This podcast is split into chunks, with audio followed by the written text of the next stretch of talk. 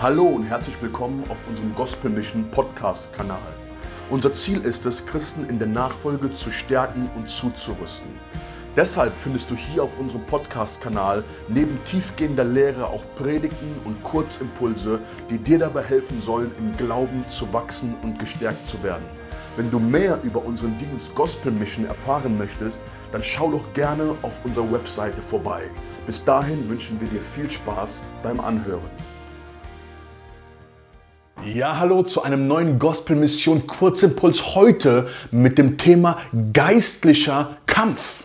In Epheser Kapitel 6, Vers 12 lesen wir folgendes. Hier heißt es, denn unser Kampf richtet sich nicht gegen Fleisch und Blut, sondern gegen die Herrschaften, gegen die Gewalten, gegen die Weltbeherrscher der Finsternis dieser Weltzeit, gegen die geistlichen Mächte der Bosheit in den himmlischen Regionen.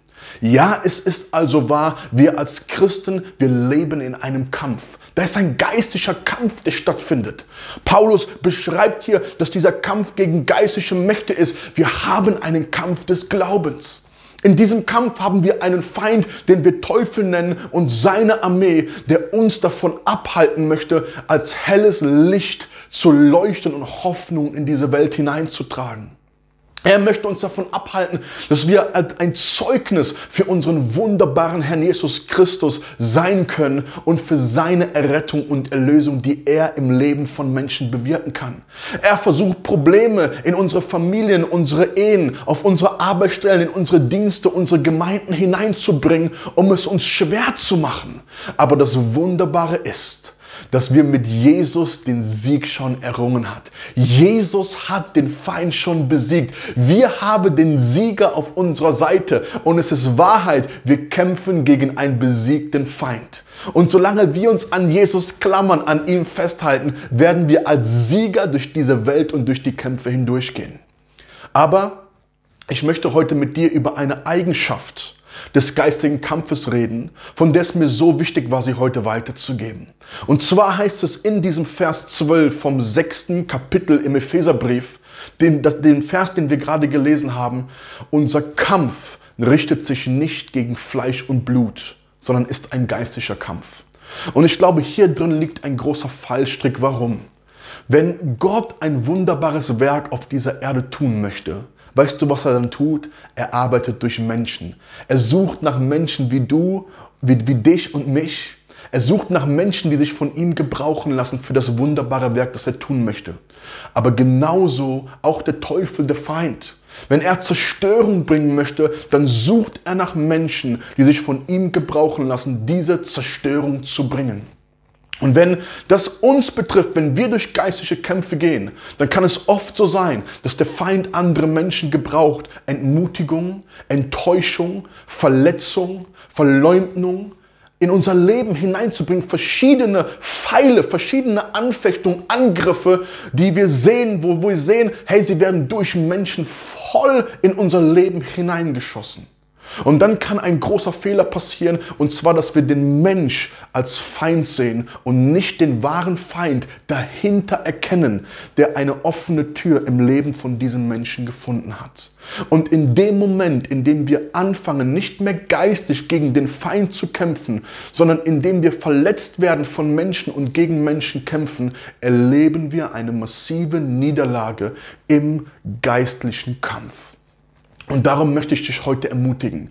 Auch wenn du vielleicht durch Kämpfe gegangen bist oder zurzeit durch Kämpfe gehst. Wenn du siehst, da sind Personen, die der Feind gebraucht und es sieht so aus, als hätten die Menschen nichts Besseres zu tun, mir das Leben schwer zu machen. Vielleicht in der eigenen Familie, auf der Arbeitsstelle, im Job, in der Gemeinde, egal wo. Dann möchte ich dich ermutigen, sieh den wahren Feind Kämpfe gegen den Feind, kämpfe einen geistlichen Kampf, kämpfe nicht gegen Menschen, sondern kämpfe durch geistliche Waffen, die mächtig sind. Waffen von Gebet, von Fasten, von Proklamation, von Aussprechen vom Wort Gottes gegen den Teufel, gegen den Feind.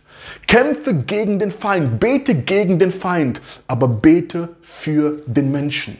Wenn du auf diese Art und Weise den geistlichen Kampf kämpfst, dann möchte ich dir sagen, wirst du siegreich mit Jesus sein und du wirst von Sieg zu Sieg und von Herrlichkeit zu Herrlichkeit gehen. Denn was passiert, wenn wir es doch nicht schaffen, unser Herz zu bewahren und den wahren Feind zu entlarven, zu erkennen und wir anfangen, gegen Menschen zu kämpfen? In dem Moment passiert Folgendes. Wenn wir gegen Menschen kämpfen, wenn wir gegeneinander kämpfen, dann kommt Verletzung in unser Herz hinein. Das geschieht ganz von automatisch. Dann kommt Bitterkeit in unser Herz hinein, Unvergebenheit, Zorn, Wut. Unser Herz wird zerfressen von diesen, von, von, von, von diesen Dingen. Bitterkeit, Wut, Zorn, Hass, Unvergebenheit. Und weißt du, diese Dinge sind die größte Einfallstür für den Feind, ebenso wie der Menschen zu gebrauchen, einen negativen Einfluss in das Leben von anderen Menschen hineinzubringen. Darum lasst uns nicht so sein. Lasst uns unser Herz bewahren.